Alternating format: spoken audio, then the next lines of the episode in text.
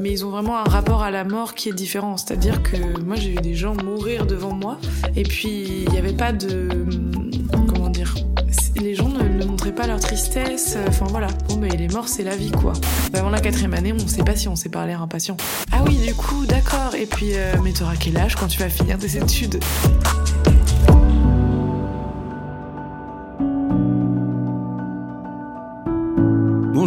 Et bienvenue dans Libre comme l'air, le podcast qui met en lumière des histoires qui méritent d'être écoutées. Les découvrir des gens comme vous, comme moi, des gens qui vivent des choses inspirantes, drôles, touchantes et même parfois tristes. Bref, des histoires de vie, des histoires vraies. Je m'appelle Edouard et bienvenue dans Libre comme l'air.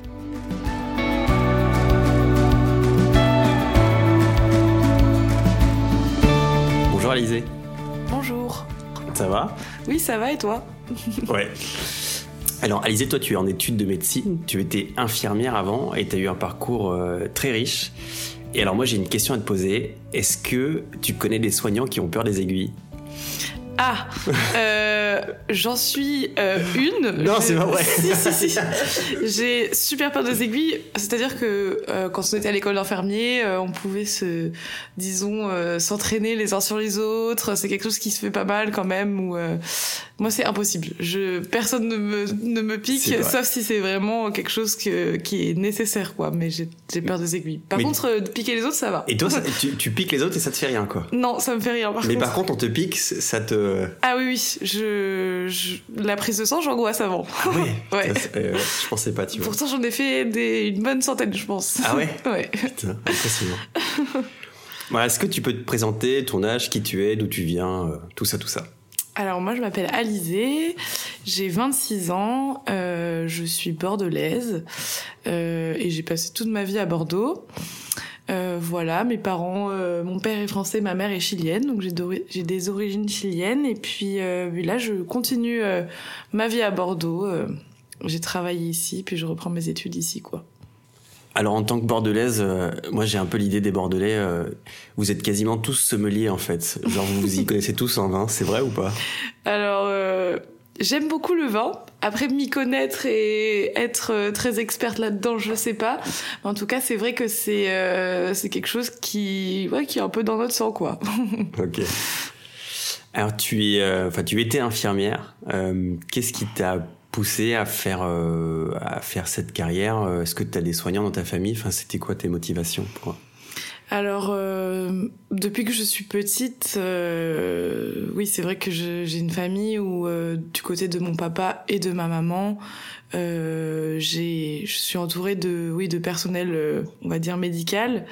Et depuis que je suis petite aussi, c'est quelque chose qui euh, m'occuper des autres, c'est quand même quelque chose qui m'intéresse, quoi, qui m'intéresse et qui m'anime. Euh, mon papa est médecin généraliste. Euh, et après, du côté de de ma maman, mon grand-père euh, est gynéco-obstétricien et euh, ma grand-mère infirmière. Voilà. Et en ah. fait, euh, ils ont travaillé pendant pendant très longtemps au Chili. Et euh, mon grand-père a fait beaucoup de choses pour la santé au Chili. Et donc, euh, c'est vraiment des histoires que j'ai entendues euh, beaucoup et qui m'ont beaucoup inspiré aussi depuis que je suis petite et qui m'inspirent encore aujourd'hui. Et donc, je pense que tout ça aussi m'a influencé. Mais c'est vrai que j'ai toujours eu envie de travailler en tout cas avec les autres et disons de prendre soin, on va dire. Donc toi, tu as commencé ta carrière en tant qu'infirmière à Bordeaux. Euh, Est-ce que tu peux nous en parler un peu? Alors en fait, moi d'abord, j'ai essayé de rentrer en médecine.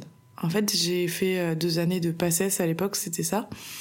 Et euh, à Bordeaux du coup. Et j'ai euh, bah, raté deux fois la, première année.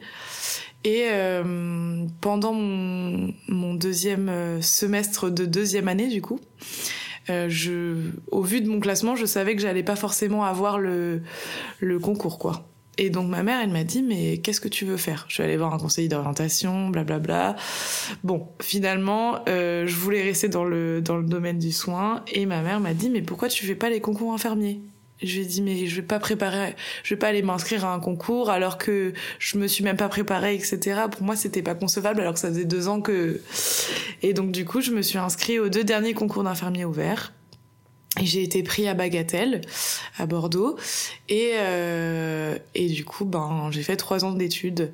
Et en fait, pour moi, c'était euh, c'était euh, un peu évident de rester euh, dans le milieu du soin. Enfin, vraiment, je me voyais pas du tout faire du commerce. Ou au début, je me suis dit pourquoi je ferais pas du design ou des choses comme ça. Et en fait, euh, tout me le, le côté euh, médical, s'occuper des gens, etc. me rattrapait toujours quoi. Et comment ça se passe quand tu débutes euh, en tant qu'infirmière? Enfin, vraiment, où tu es hors de la formation et tu, tu débutes? Ah ben c'est difficile. Euh, en fait, euh, on a trois ans, donc on est assez préparé en termes de, terrain, euh, parce qu'on fait euh, trois à quatre, euh, stages par, euh, par, euh, par mois, euh, non, par an, pardon. Et euh, en fait, euh, quand on arrive, euh, ben sur le terrain, moi j'ai commencé aux urgences. Donc euh, là, on il y a plus nos, nos infirmiers référents, etc. Et puis en plus, les urgences, c'est vraiment le service euh, où en fait, on déconstruit un peu tout ce qu'on a appris en termes d'organisation. Donc euh, c'est super dur en tant que jeune diplômée. Et j'avoue que les premiers mois, j'étais stressée, angoissée, etc. Et je me suis dit mais pourquoi t'as choisi ça quoi? Tu t'es direct mis dans le dans le truc le plus dur. T'aurais pu aller un peu en service classique, etc. Mais en fait, c'est ce qui m'animait le plus, quoi. Donc, euh, donc c'est vrai que c'est compliqué. Et j'ai bien mis, ouais, 4-5 mois avant de, de me sentir à l'aise, je pense. Ah ouais, quand même. Il y, a le, il y a le chat qui était là, non? Il est parti. de grignoter mes Ah chaussures. C'est c'est bien parce que tu vois, on se dit, allez, on fait pas trop de bruit pendant qu'on enregistre, et t'as le chat qui arrive et tu l'entends. Il est là. Et il, il était en train de manger ça. Ah ouais, d'accord, c'est pour ça que j'entendais.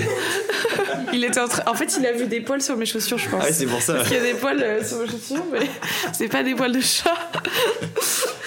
voilà. Et tu te rappelles d'histoires qui t'ont marqué euh, ici à Bordeaux quand t'as exercé? Aux urgences? Euh, pff, Ouais, il y en a plein. Chaque jour, et on va dire euh, aussi un peu euh, à son lot de- d'anecdotes. Parce qu'on arrive le matin, on sait pas qui on va voir, quelle pathologie, combien de patients il y aura, etc. Donc chaque jour un peu une surprise. Euh, après, j'ai des histoires un peu tristes aussi parce que euh, l'hôpital où je travaillais, c'était vraiment euh, en centre-ville, donc centré aussi beau- beaucoup sur des problèmes de rue, beaucoup de problèmes psychiatriques aussi.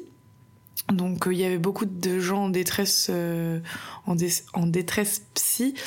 Euh, après j'ai des anecdotes rigolotes. euh, euh, notamment avec les personnes âgées qui j'ai un, un petit monsieur qui euh, il devait avoir 90 ans, il vivait tout seul à la maison et puis il arrive en pyjama et dit euh, je viens parce que j'ai avalé mon dentier. Euh, et en fait on n'a pas le droit de, de refuser les gens aux urgences. Donc nous on lui a dit mais monsieur si vous avez avalé votre dentier c'est qu'il y a vous normalement vous aurez un petit problème respiratoire, enfin il y a quelque chose quoi. Mais j'ai cherché j'ai pas trouvé donc nous on a on a été obligés de l'accueillir. Euh, il y a, après il y a beaucoup de de choses un peu crues quand même, hein, de, de personnes qui se sont euh, euh, ba- battues. Par exemple, j'ai eu euh, des, des coups de couteau euh, parce que c'était des batailles de un peu de, de clans euh, de, de plusieurs familles. Et en fait, euh, les deux personnes euh, concernées se sont retrouvées euh, dans la même salle d'attente. Donc il y avait les deux familles dans la salle d'attente et nous on avait les deux dans les dans des box à côté quoi. Donc ça aussi en plein milieu de la nuit, il faut savoir gérer. Ouais, ouais. et après, puis après, il y a des gens qui ont des problèmes psy, qui là nous racontent des histoires et on se dit ah là il y a un petit problème euh, Ah ouais. dans le sens euh, qui ont des hallucinations, enfin des petites vieilles qui me disent euh, il y, a, il y a des chatons euh, sous sous mon lit, euh, est-ce que vous pouvez venir les chercher? Puis après je me dis bon c'est peut-être possible, c'est et après elle me dit là-bas il y a un, un un éléphant qui est passé, enfin que des Là, trucs là, comme c'est ça. moins possible. là. Voilà, là c'est pas possible. Quoi. Donc il y a des trucs un peu, mais il faut savoir s'adapter. Il faut savoir s'adapter tout le temps, mais c'est vrai que le plus, le truc qui est le mieux, je trouve, c'est que on voit des trucs difficiles, rigolos, etc. Mais souvent, je trouve, le plus important, c'est l'équipe qu'on a soignante, et on arrive à un peu en rire, on arrive à se raconter nos trucs. Ça, c'est ça, c'est cool parce que du coup, on peut parler de ce qu'on a vu. Et c'est vrai que c'est difficile de parler de ce qu'on a vu à des gens qui sont pas forcément dans le milieu. Et ça, c'est ça, c'est cool, quoi. Et toi, ça, ça t'affecte quand tu rentres le soir chez toi et peut-être t'as pas pu en parler ou quoi ou Ouais. t'y penses euh Bah, au début, c'était plus difficile. En fait, j'ai travaillé pendant ouais deux ans aux urgences. Au début, c'était difficile parce qu'en fait, euh, tout ce que tu vois, ça te ça t'arrive en pleine euh, en pleine face et donc euh, c'est vrai que le soir, quand tu rentres, déjà, t'es épuisé psychologiquement et physiquement euh, parce qu'il y a énormément de travail. Et en fait quand tu rentres moi je, au début je, je me disais bon je vais aller boire un coup avec mes amis des trucs comme ça. Et en fait t'as besoin d'un sas de décompression. T'as besoin d'avoir un petit moment où tu te poses euh, et tu te dis ok il m'est arrivé ça ça et ça. Aujourd'hui j'ai vu ça ça et ça.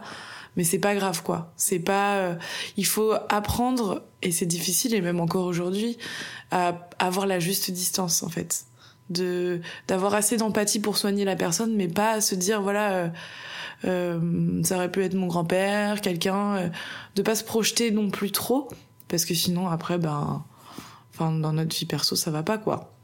Avec les décès qu'on voit les histoires de vie euh, puis quand il y a des personnes de notre âge c'est difficile. Ça je Ouais, trouve que c'est le plus, difficile hein. ouais de se positionner et puis de de rassurer des gens qui sont plus jeunes ou qui ont notre âge c'est vrai que c'est difficile quoi on se projette un peu plus ouais Du coup, tu as, tu es parti au Sénégal, exercer en- au Sénégal. Qu'est-ce qui a motivé ce choix?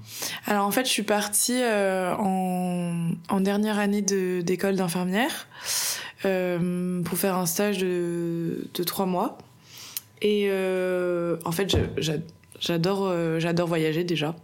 Donc j'avais envie de de découvrir un peu euh, comment se passait euh, euh, le, la médecine, euh, comment fonctionnait l'hôpital euh, dans un autre pays.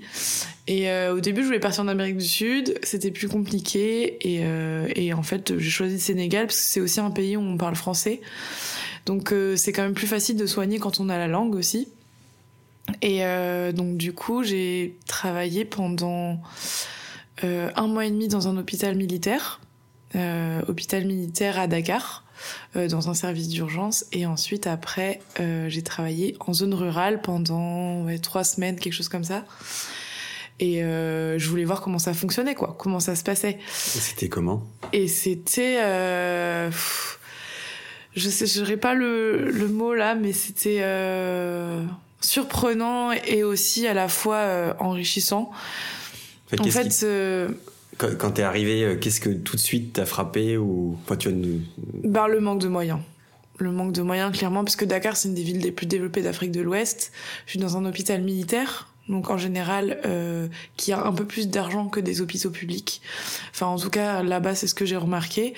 Et euh, il y a les choses qui m'ont le plus marqué, c'est le manque de moyens et le rapport aussi euh, qu'a le médecin ou l'infirmier à son patient.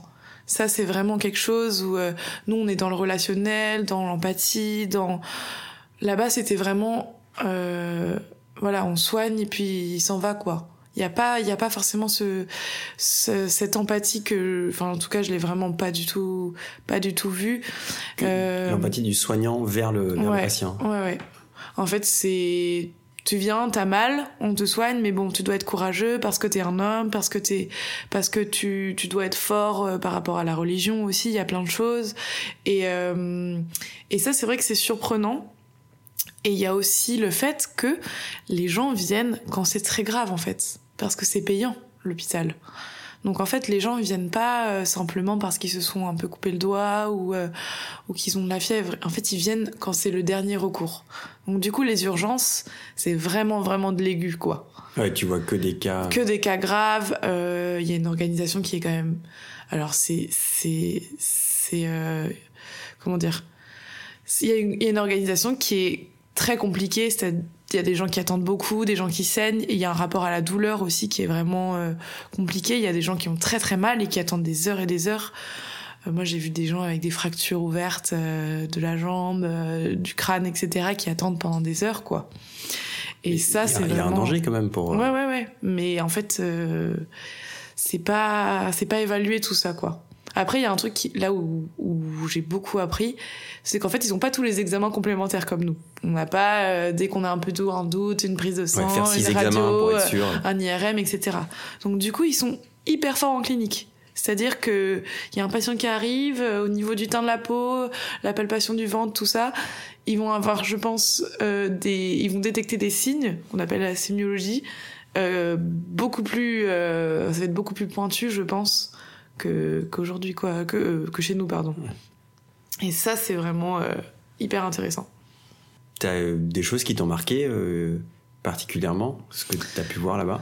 Euh, alors, à l'hôpital, ce qui m'a marqué, c'est vraiment, en fait, des gens qui étaient dans la, vraiment la douleur et et qu'on n'a pas du tout accompagné, quoi. Ça, ça m'a vraiment marqué.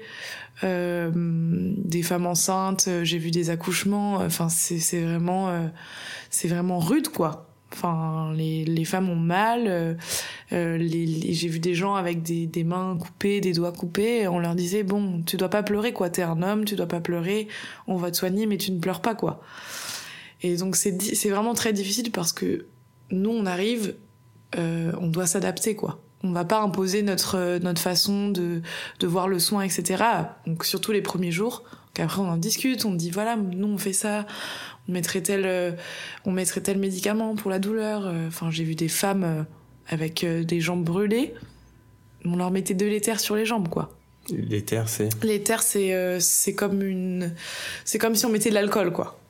Et au bout d'un moment, moi, j'ai j'ai dit, bon, faudrait peut-être mettre un peu de crème, quoi. Et à côté de ça, euh, il y a des patients qui sont diagnostiqués euh, hyper rapidement parce qu'ils sont super forts sur la clinique. Et, euh, et le l'autre truc qui m'a choqué, c'est le rapport à la mort. C'est vraiment euh, les les gens. Euh, j'ai l'impression, en tout cas, par rapport, ça c'est vraiment par rapport à ce que j'ai vécu. J'ai pas envie de faire des généralités non plus, mais ils ont vraiment un rapport à la mort qui est différent. C'est-à-dire que moi j'ai vu des gens mourir devant moi, et puis il n'y avait pas de comment dire.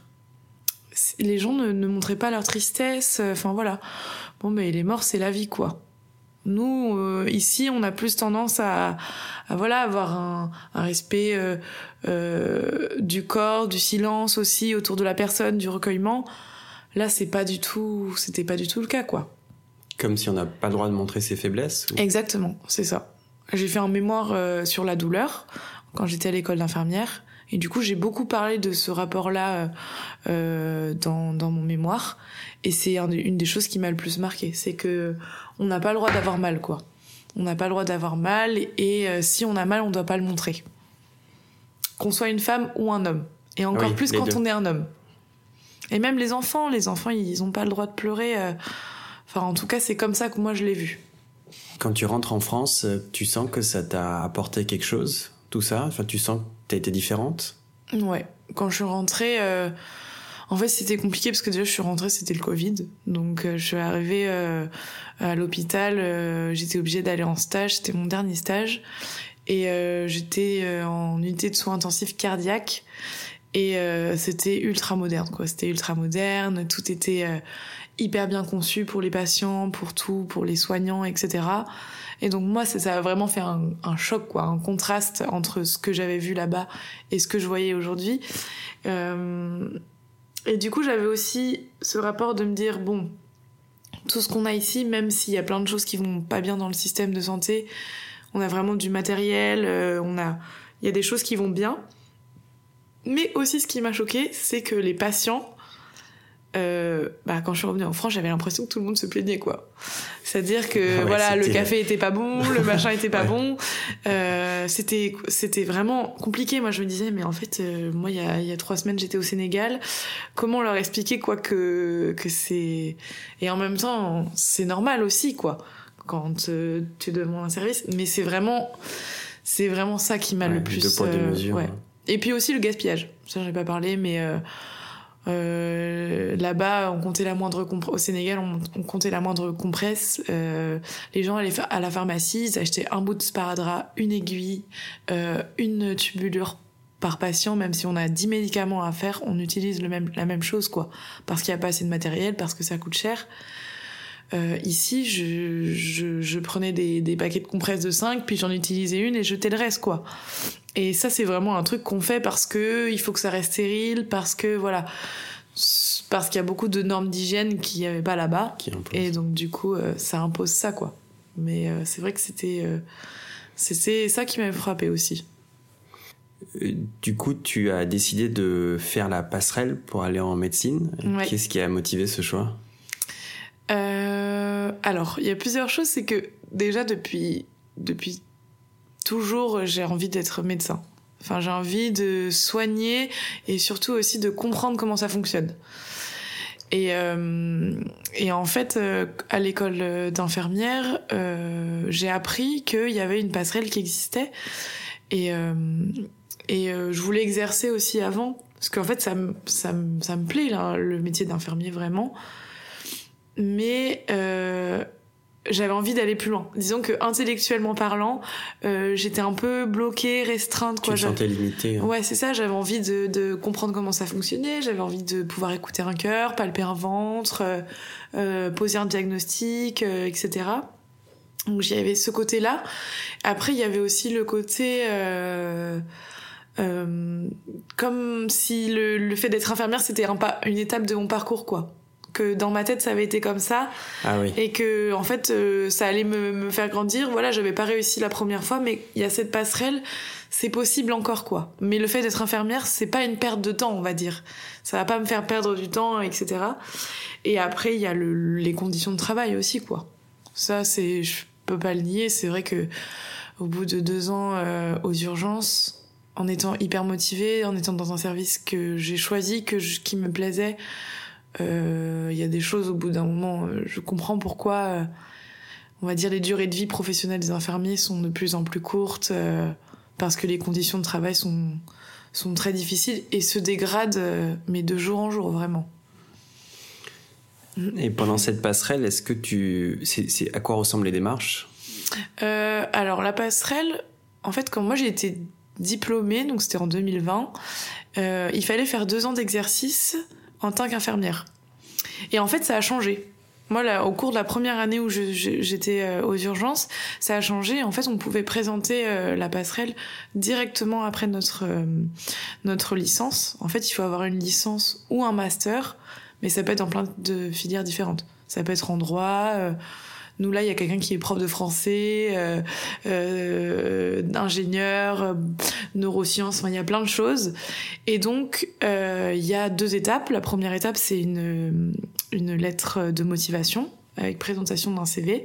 Et ensuite, si on est sélectionné, il y a un oral. Et en fait, on a le droit de le passer deux fois. Moi, j'ai présenté ma passerelle deux fois.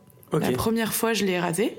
Sur, sur, deux ans, ça du coup, une première année C'est ça. En fait, à la fin de ma première année de, de, de, aux urgences, je me suis dit, bon, je vais le faire.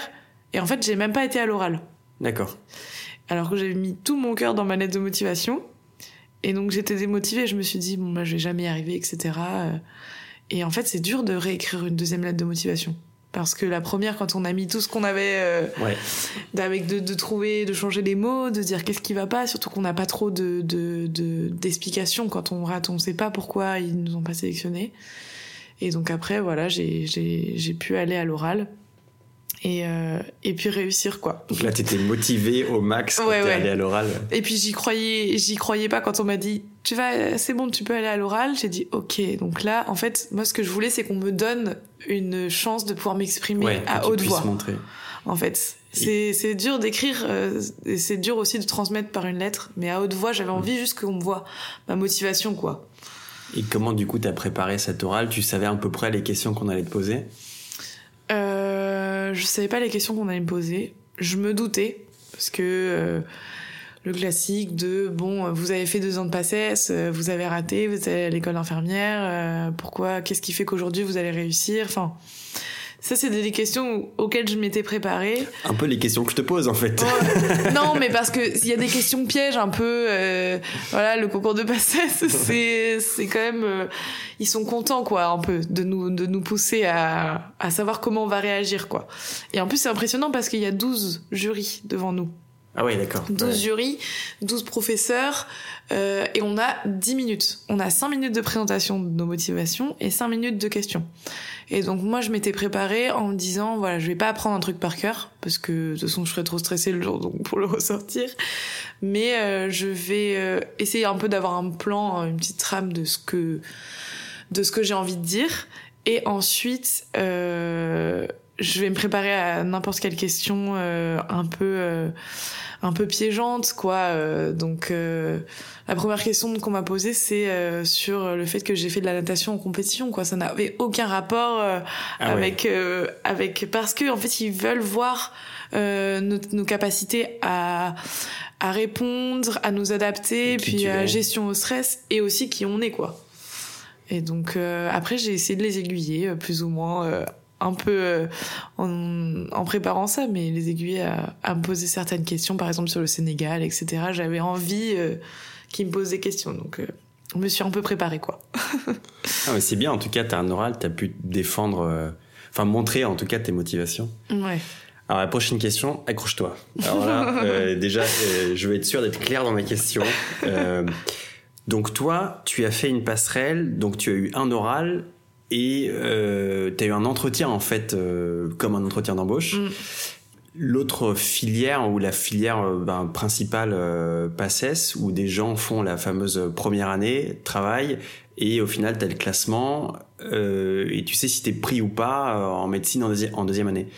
Mais à aucun moment en fait eux ont eu un oral, une interview orale, jamais ils ont pu montrer leur motivation et euh, toi, tu as fait ça. Est-ce que tu penses que ça fera deux médecins différents ou pas ou... Je sais pas si je suis clair dans, ouais, je vois ce que tu veux dire dans ta question. En fait, c'est enfin c'est une question que je me suis posée dès le début et aussi pour laquelle euh, j'étais révoltée un peu de pas avoir euh, de pas avoir euh, pu passer l'oral la première fois où j'ai raté la passerelle parce que en fait c'est hyper important pour moi un étudiant qui a fait la PACES euh, ça fera pas un meilleur médecin que quelqu'un qui a passé un oral, ça je ne pense pas. Mais en tout cas dans dans la comment dire la manière de de sélection. Euh, en fait, quand on voit quelqu'un qui, qui donne ses motivations à voix haute et qui a le, le courage de parler devant 12 personnes, etc., on, on voit la personnalité de quelqu'un. Et le problème de la sélection, c'est que la, la première année, on est, nous à Bordeaux, on était 3800 et il y a, à l'époque, il y avait 342 places. Ouais, c'est pas et énorme. moi, j'ai travaillé pendant deux ans, tous les jours, 10 à 12 heures par jour, à apprendre par cœur euh, des textes, des, des, des, de l'anatomie, certes des trucs qui, qui vont nous être utiles, mais j'ai appris les champignons en latin, j'ai appris... Euh, euh, des champignons en latin Oui, j'ai appris des trucs qui n'ont aucun sens. Parce qu'en fait, le but, c'est qu'on te dit, voilà, t'as un dico, un dictionnaire, là, tu l'apprends, et puis nous, on va te sélectionner à la page, euh, nanana, tel paragraphe, puis tu dois savoir me dire par cœur ce qui, ce qui a écrit, quoi. Et du coup, on apprend sans réfléchir. C'est-à-dire que moi, j'ai appris, et tout ce que j'ai appris en PACES, hop, j'avais fait l'examen, c'était terminé, quoi. C'est vraiment une sélection, euh, Ouais, parce, qu'il faut filtrer quoi. Voilà, pour la mémoire, pour le truc. Alors que a un oral, moi c'est ce que j'ai, c'est ce que j'ai fait. Alors malheureusement ça n'existe plus maintenant euh, pour l'école d'infirmière. Mais pour l'école d'infirmière, j'ai passé deux oraux et les, les, les jurys qui m'ont qui m'ont fait passer cet oral, et eh ben ils m'ont posé des questions sur moi quoi. Ils m'ont dit euh, voilà, euh, qu'est-ce qui, qu'est-ce qui te motive euh, Qu'est-ce que tu ferais si tu étais devant une personne euh, en détresse comme ça Le rapport à la mort, le rapport aux enfants, aux personnes âgées. après, ils m'ont posé des questions de personnalité. Quel est le dernier film que t'as vu? Ça montre aussi tes intérêts. et ça, je trouve que c'est hyper important. Parce qu'en fait, on arrive en sixième année, on a fait un peu de stage mais déjà, on fait pas de vrai stage avant la quatrième année. Donc avant la quatrième année, on ne sait pas si on sait parler à un patient. Il y a des gens qui se disent, qui, qui adorent apprendre, puis là, ils arrivent devant un patient, ils se disent, ah, en fait, c'est ça que je vais faire, quoi. Ouais, en fait, il y a du social. Et en fait, il y a quatre ans avant. Donc c'est dur. C'est dur euh, de, de, de, je trouve, de, de sélectionner des personnes qui seront être euh, bon enfin en tout cas moi pour moi c'est ça l'essentiel bien soigné mais bien soigné ça veut dire quoi? Ça veut dire aussi euh, ben être bon aussi avec ses patients quoi. avoir un bon côté humain ouais voilà. Et ça c'est quelque chose qui est plus difficile je pense. Donc là tu es reparti pour euh, beaucoup d'années d'études en médecine. Euh, Est-ce que la question des, tu t'es posé la question, voilà, j'ai peut-être envie d'avoir des enfants, euh, maintenant je repars sur sur de longues études. Est-ce que ça a impacté ton choix? Hum, Alors je dirais pas que en fait, je me suis posé la question, mais disons que quand j'ai eu euh, le fameux mail qui m'a dit voilà, vous pouvez passer en deuxième année de médecine, c'était tellement quelque chose qui était euh, un peu un rêve euh, et que je pensais que j'allais pas pouvoir l'atteindre, que tout ce qui était autour pour, pour, enfin, sur l'instant, je me suis dit bon, c'est pas grave. Là, là, t'as ton objectif qui, qui est entre les mains. Tu vas pouvoir faire le métier que tu veux. Euh, donc, j'ai pas pensé à ça. Et après, euh, voilà, je suis en couple. Euh, je, mon, l'âge avance. Les études vont vont être longues parce que là, je suis en deuxième année. Euh, il en, j'ai même pas fait la moitié, quoi. Et donc, c'est vrai que c'est des questions auxquelles, enfin, je me suis posé ces questions-là mais euh, disons que c'est pas quelque chose qui va me freiner. Et euh, je pense que je sais pas si c'est compatible avoir des enfants et être interne. Je pense que si on veut, on peut le faire, mais euh, en tout cas, c'est pas quelque chose qui m'angoisse pour le moment. Et en fait, j'ai tellement pas de doute d'avoir euh, sur mon choix que en fait le, le reste, euh, ben ça coulera, ça, ça ira avec quoi. Mm. Donc voilà. Dans ton entourage, les gens doivent te poser cette question à chaque fois. Enfin, t'en as pas marre euh... Alors, les gens ils me disent oh, c'est super courageux. Ouais, c'est c'est vraiment dire... le, le, classique quoi. c'est super courageux, mais attends, mais il te reste combien d'années? Donc là, je commence à chaque fois alors à réexpliquer tout le voilà, il reste ton année, ton année, ton année, puis après t'es pas payé pendant trois ans presque, et puis donc je raconte tout ça, et après ils me disent euh, ah oui, du coup, d'accord. Et puis, euh, mais t'auras quel âge quand tu vas finir des études?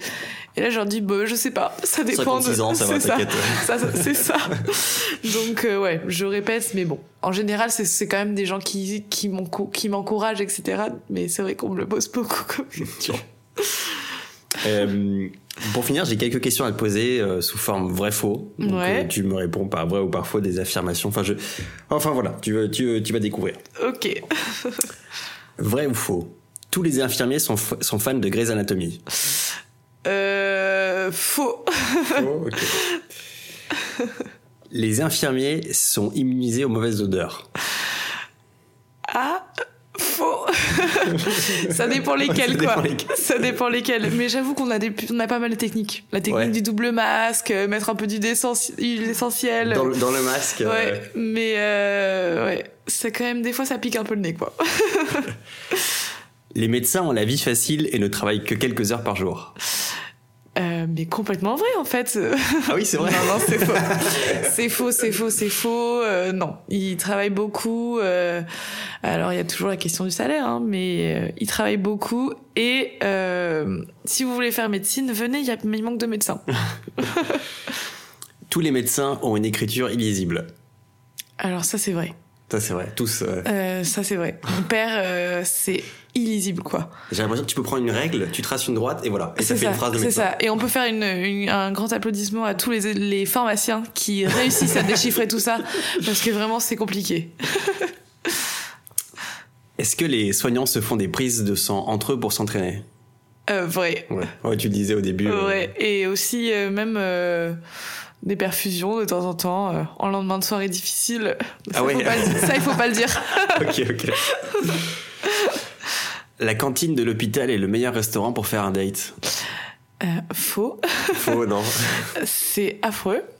Alors déjà, nous, on a plus le- les infirmiers, la plupart n'ont pas le droit de manger à l'hôpital, mais c'est vrai que c'est c'est compliqué, quoi. C'est pas la meilleure, euh, Non, la meilleure bouffe euh, non, du monde. non, pas du tout. Mais bon, ça dépanne en garde, quoi.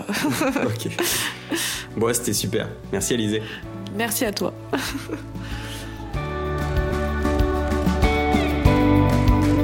Merci à tous d'avoir écouté cet épisode, j'espère que ça vous a plu. N'hésitez pas à vous abonner à la chaîne et à nous suivre sur Instagram. Écrivez-nous si vous avez une histoire à nous partager. Je vous dis à très vite dans Libre comme l'air. Ciao ciao